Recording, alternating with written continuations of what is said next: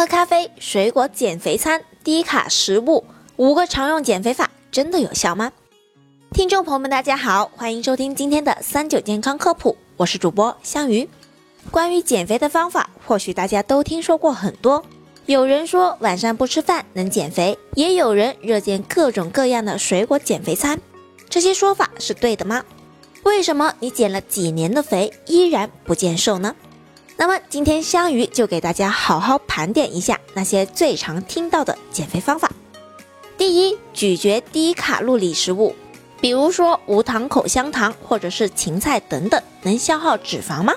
无糖口香糖和一些蔬菜通常被称为负卡路里食物，而所谓的负卡路里食物，指的是咀嚼和消化这些食物需要消耗的热量，要比它们带来身体的能量要大。曾有科学家做过实验，人们以每分钟一百下的频率咀嚼口香糖，每小时能消耗大约十一卡路里的食物。如果每天坚持嚼口香糖，一个月能减不到一磅，约零点九七斤。至于芹菜，咀嚼确实能消耗热量，但是这点热量小于芹菜本身，而且芹菜也会给你带来大约六卡路里的热量，因此这个方法也许会消耗一点点热量，但是很难达到减肥的效果。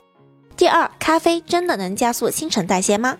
这是真的，黑咖啡能加速你的脂肪燃烧。咖啡因能刺激神经系统，促进体脂肪燃烧。可如果加了奶、冰激凌或者是糖，都会使得体胰岛素分泌增多，从而削弱新陈代谢。而且这里要提醒大家，不要为了减肥整天喝咖啡，因为每天喝咖啡超过三杯会让人紧张、疲劳和头痛。第三，晚上八点以后不进食，是不是就能减肥了？这个得看情况，因为睡前吃的宵夜也不一定总是转化为脂肪。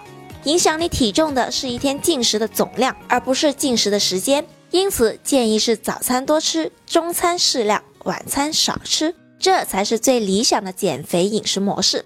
第四，空腹运动会燃烧更多的脂肪吗？虽然可以燃烧更多脂肪，但是空腹运动体力坚持不了多久。建议运动前吃点小甜点，例如一根香蕉，大约一百五十到两百卡路里左右即可。这反而会让你的运动减肥更有效果，它会让你的运动耐力增强百分之十六，运动时间也因此会变得更长。第五，吃卷心菜、葡萄、西瓜、苹果等食物能帮助减肥、燃烧脂肪吗？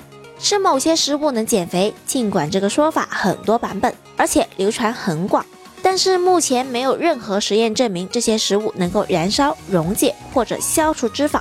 这些高纤维、低热量食物之所以能够减肥，是因为它们能让你饱腹，替代其他高热量的食物。好了，今天关于减肥的问题先解答到这里。如果大家还有什么想要知道的，可以留言告诉香鱼。我们下期再见吧。